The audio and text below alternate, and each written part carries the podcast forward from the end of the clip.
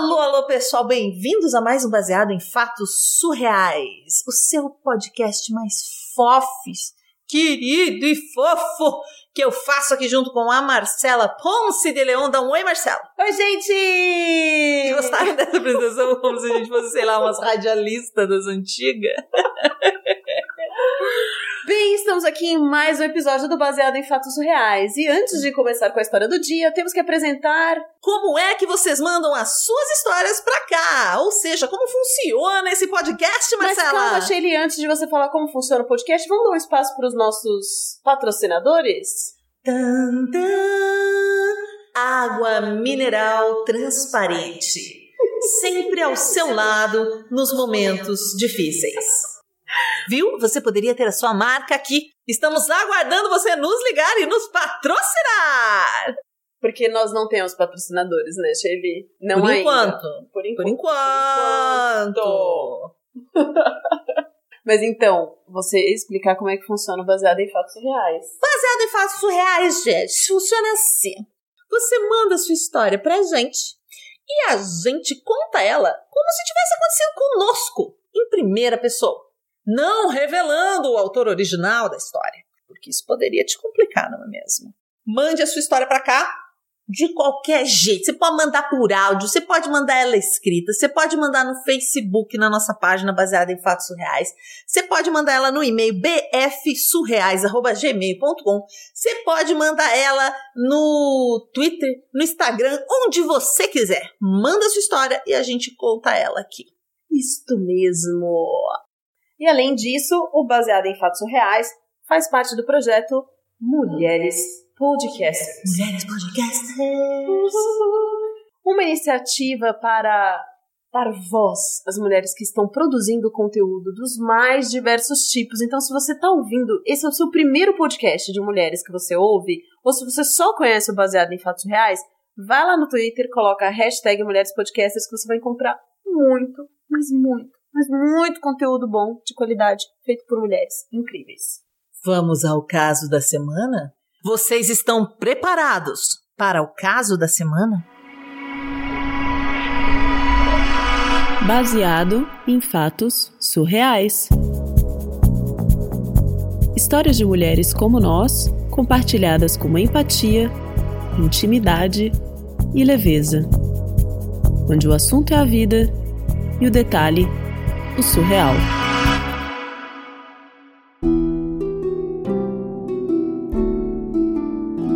Entre namoro e noivado foram 10 anos. Uau! Foram 10 anos que começaram com um pedido que foi feito pro meu pai. Rolou aquele, sabe? Tipo, vou enfrentar o velho e vou pedir pra namorar com essa gatinha porque gosto muito dela. Muito bem, coragem. Coragem é bom. Super coragem. Ele abriu a porta pra vários outros meninos que queriam namorar com as minhas irmãs, inclusive ninguém tinha coragem porque meu pai era muito bravo. Mas essa não é a história de hoje. A história é que a gente foi muito feliz durante o namoro, foi muito gostoso e tal, enfim. Até que estávamos neste noivado infinito e um dia eu fui andar no carro dele e mexi, sabe aquele parasol que fica assim na frente? Você tá no carro, Hum, ou você tá no, no motorista ou no passageiro. tá. E você pode baixar o negocinho pra não vir só na sua. Isso. pra tampar seu olho, assim. Isso, aí tem gente que coloca ali o. Às vezes tem, tem carro que tem espelhinho, tem gente que coloca o documento do carro ali. Tô sabe? ligado, tô ligado. Parasol é o nome disso? Muito bem.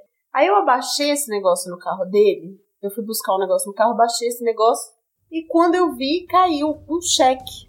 Quando eu peguei esse cheque, ele tava preenchido assim: Mil beijos e abraços pra você, assinado Márcia.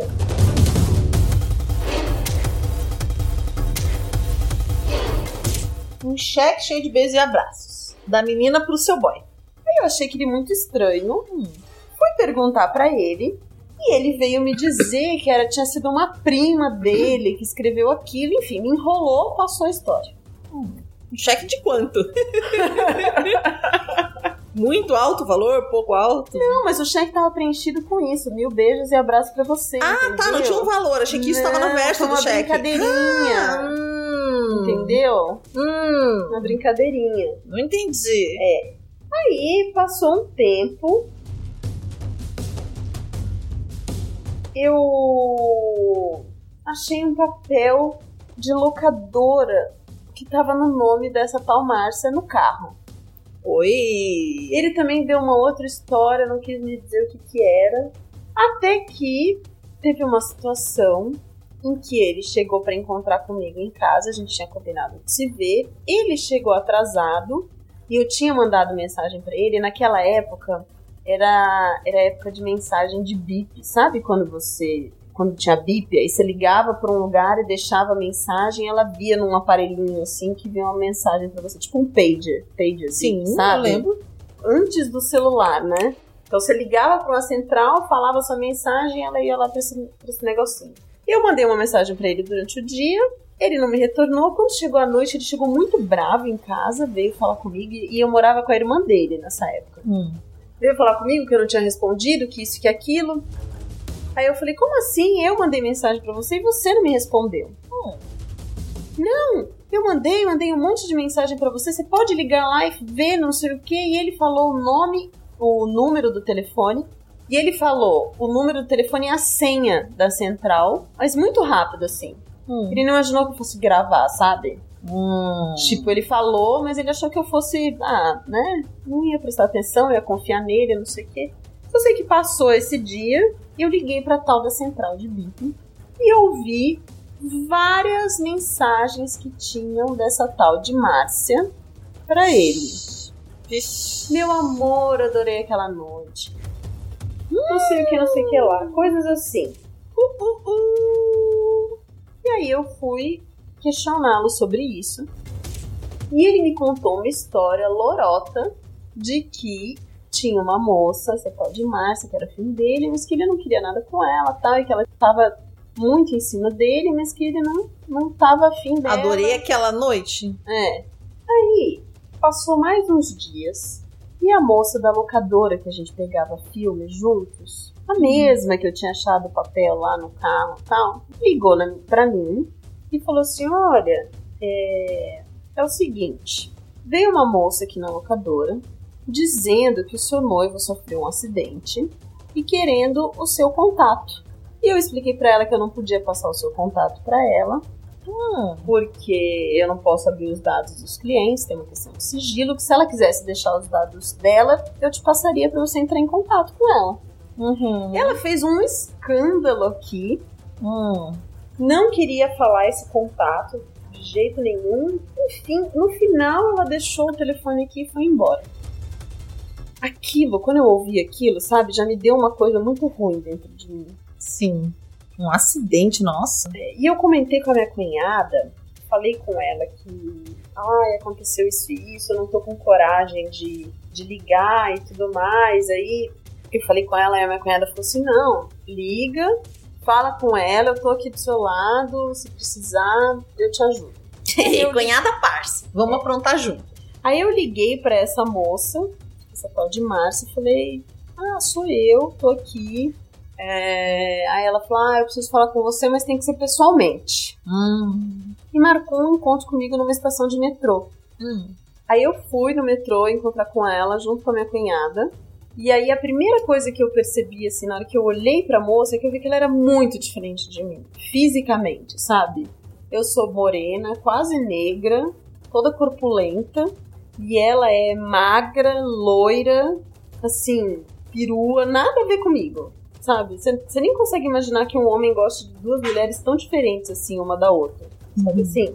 E aí eu cheguei e perguntei pra ela, quem é você?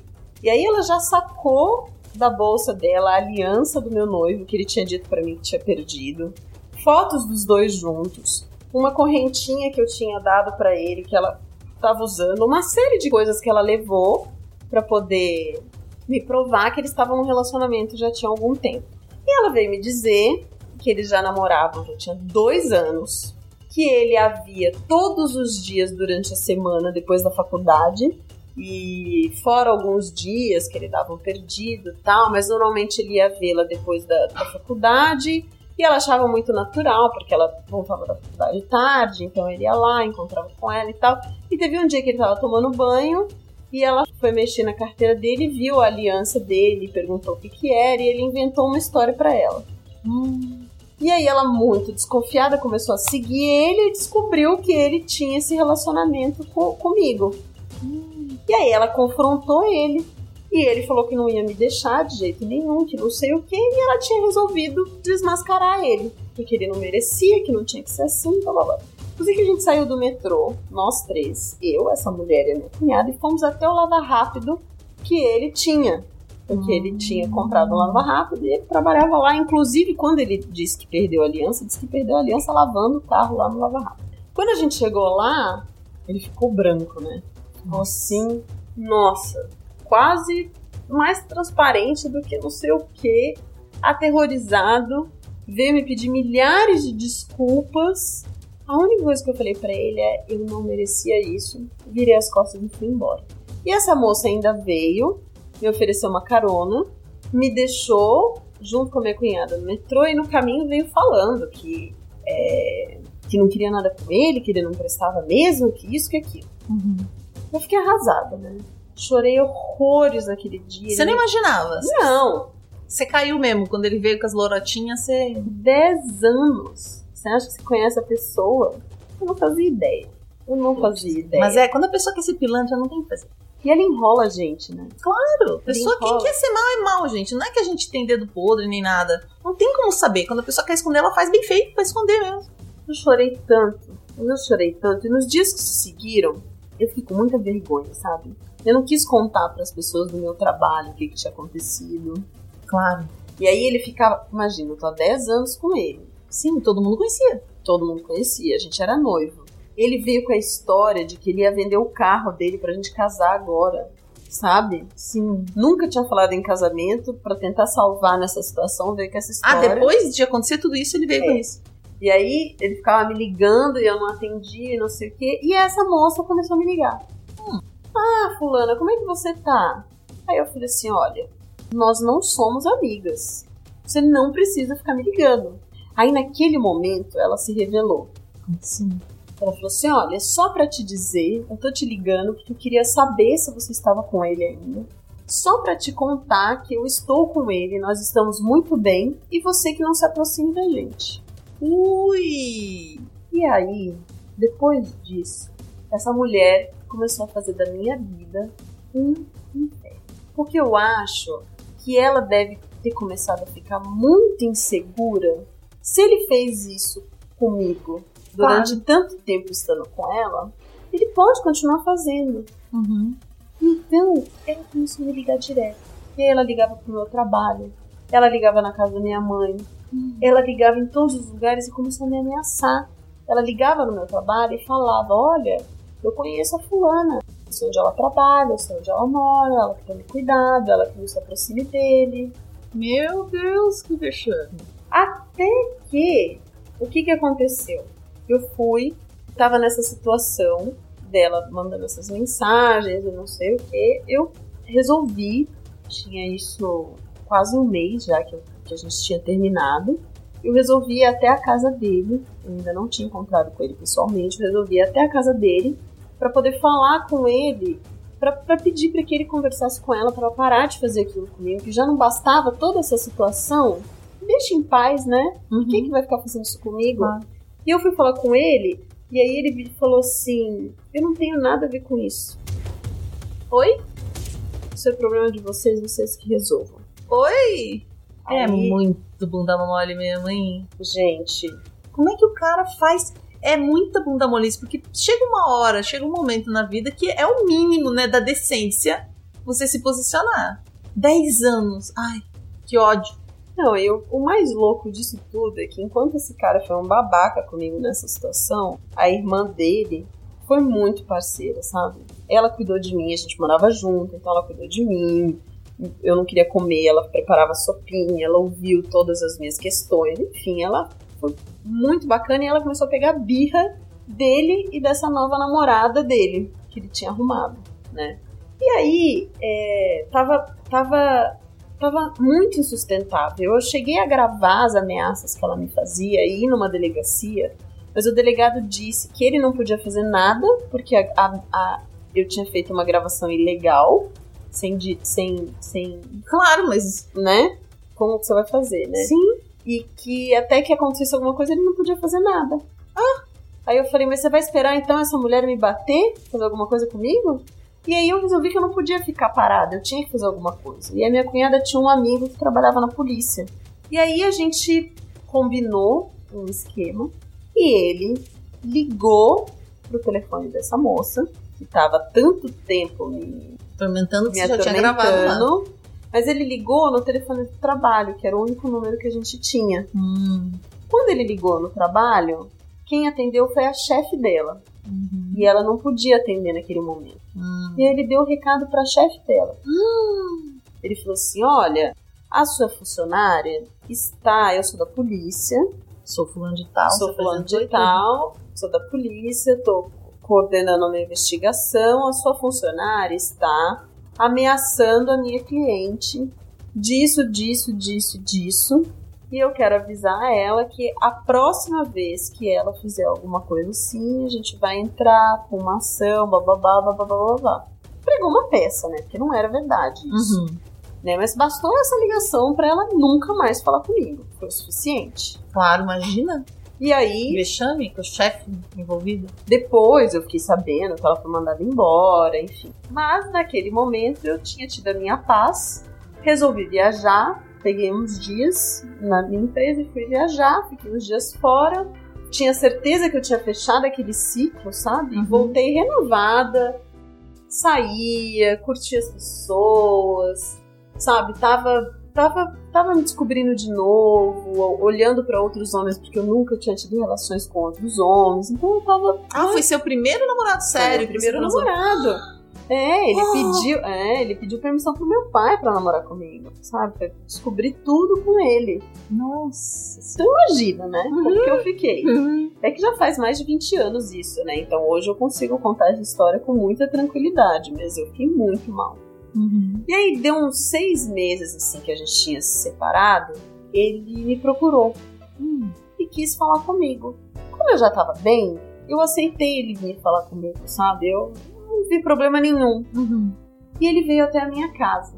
Eu estava bonita, de bem com a vida, sabe? Resolvida. Eu só aceitei ele ir pra minha casa conversar comigo porque pra mim já não significava mais nada. Ele, ele tava um caco, assim, magro, feio, uma coisa horrorosa. Aquela mulher tinha sugado ele. E aí ele chegou, se ajoelhou, me pediu mil perdões. Disse que não sabia o que estava fazendo, que ele, ele acredita até que ela tinha feito macumba pra ele. Ah, é tão fácil culpar a mulher, né? Ah, era ela que tava em 10 anos com você. Uma, uma culpa que dois anos. Ah, faça-me o favor, hein? Ah, Ele falou assim: Eu não sei o que, que ela fez comigo, porque eu não consegui te defender, eu não consegui ficar do seu lado, eu não conseguia fazer mais nada. Eu, eu vendi o Lava Rápido por causa dessa mulher, e a gente foi viajando e o dinheiro foi acabando, e eu só fazia o que ela queria fazer, até que quando meu dinheiro acabou, ela me largou. ai, desculpa, mas que merecido! E aí eu, arrependido, você é a mulher da minha vida, e não sei o quê, e assim, aquele homem, sabe, daquele tamanho. Não, então, pô, 10 anos, né? É, é tempo, né, Paulinho? fudido, né? Ali no chão, ajoelhado. Mas bateu no seu chorando. coração? Não, não bateu, porque aquela altura, assim, tava muito claro pra mim tudo que tinha acontecido e que eu não merecia aquela situação, sabe? Uhum. E era muito conveniente agora que ele tava na merda, ele vir se dizer arrependido, né? Claro. Toda essa E daí, a próxima, quando ele se né? recuperar, como é que vai ser, né? Né? Como Lógico. você vai confiar numa pessoa depois de tanto tempo? Lógico. falei pra ele, olha, sinto muito, né, eu te perdoo, mas estamos muito bem por aqui, você continua sua vida, eu continuo a minha. Depois disso, seis meses depois, eu conheci meu atual marido, enfim, gente tem uma história linda com ele de 20 anos, a gente tem um filho juntos, ele é um cara que super me respeita, enfim, maravilhoso. E até hoje eu olho pra essa essa história, assim, pra essa, essa experiência que eu tive, né? Passar os primeiros 10 anos da sua vida amorosa com a primeira pessoa, você constrói toda aquela imagem na cabeça, né, de que ele é um príncipe. Eu achava que ele era um príncipe, eu achava ele maravilhoso, eu achava que a gente ia casar.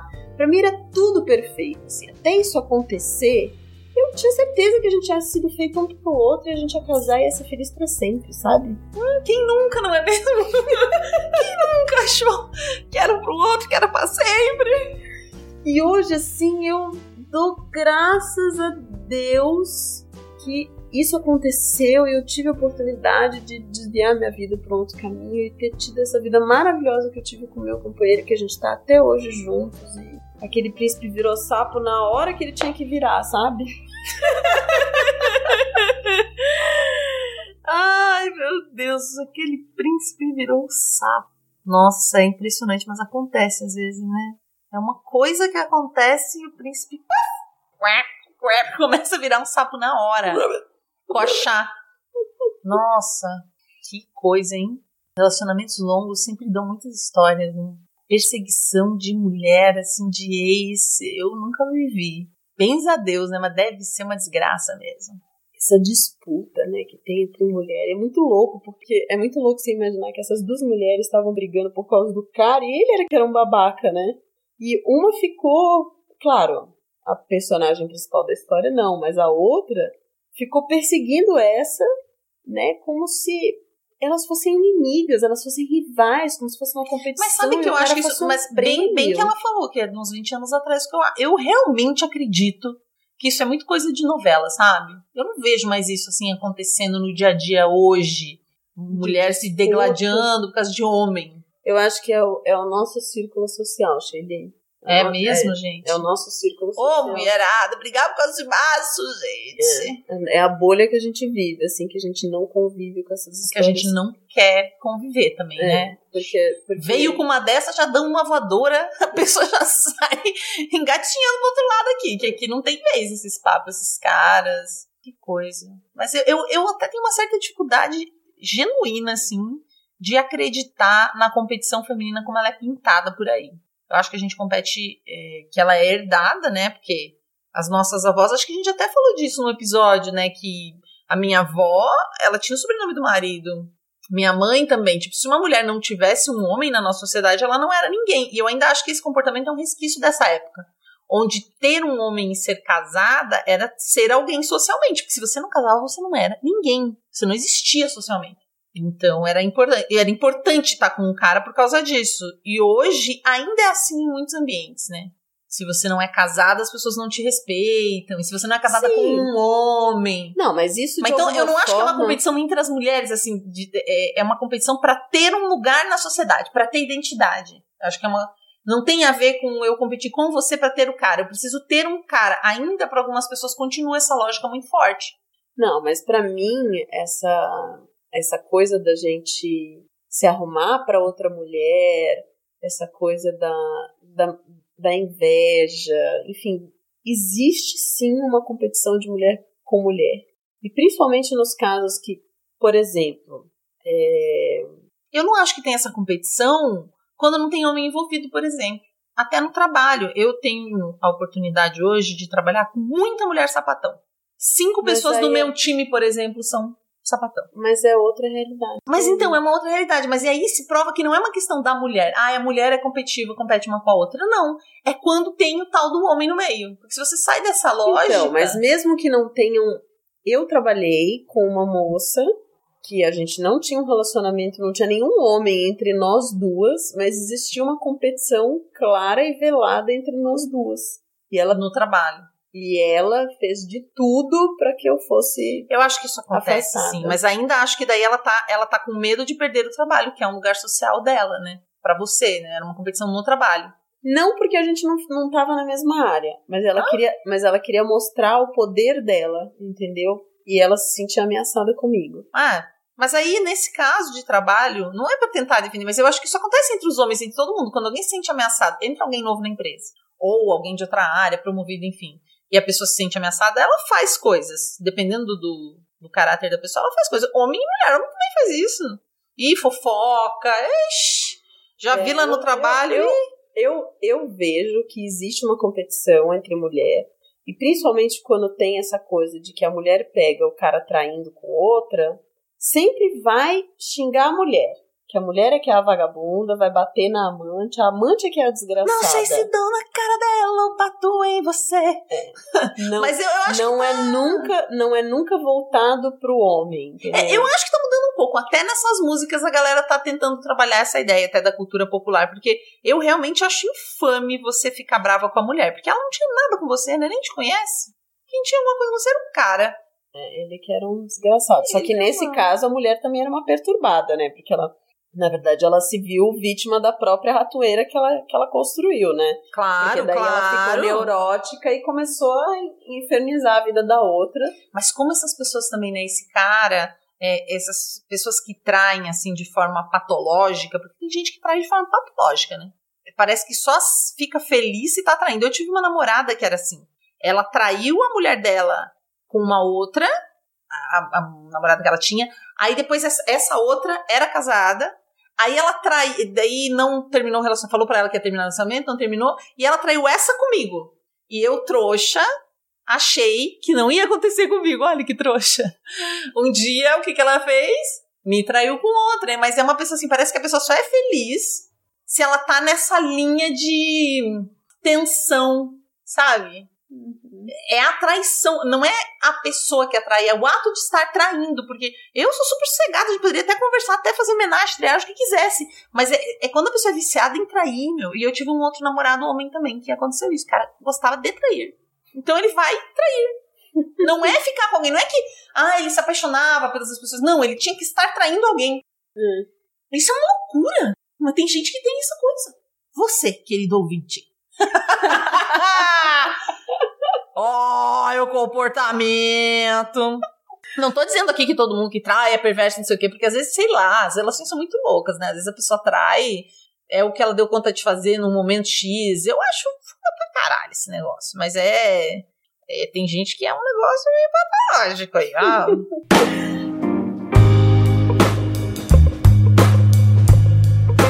Muito obrigada, você que mandou essa história pra gente. Foi muito carinhoso até, porque eu recebi ela em áudio, um áudio que eu fiquei aqui ouvindo um tempão. e achei muito bacana, assim. Eu tenho recebido algumas histórias que têm me feito pensar muito sobre vários assuntos.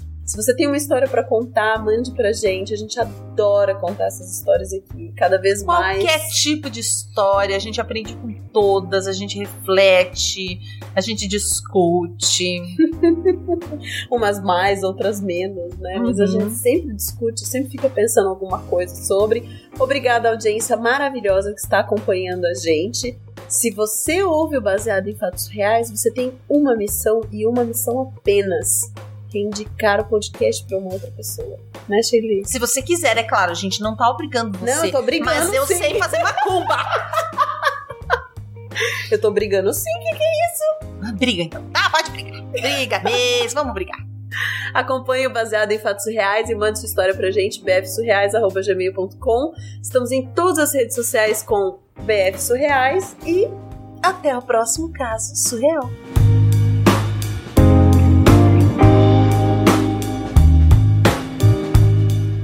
Acompanhe Mulheres Podcasters.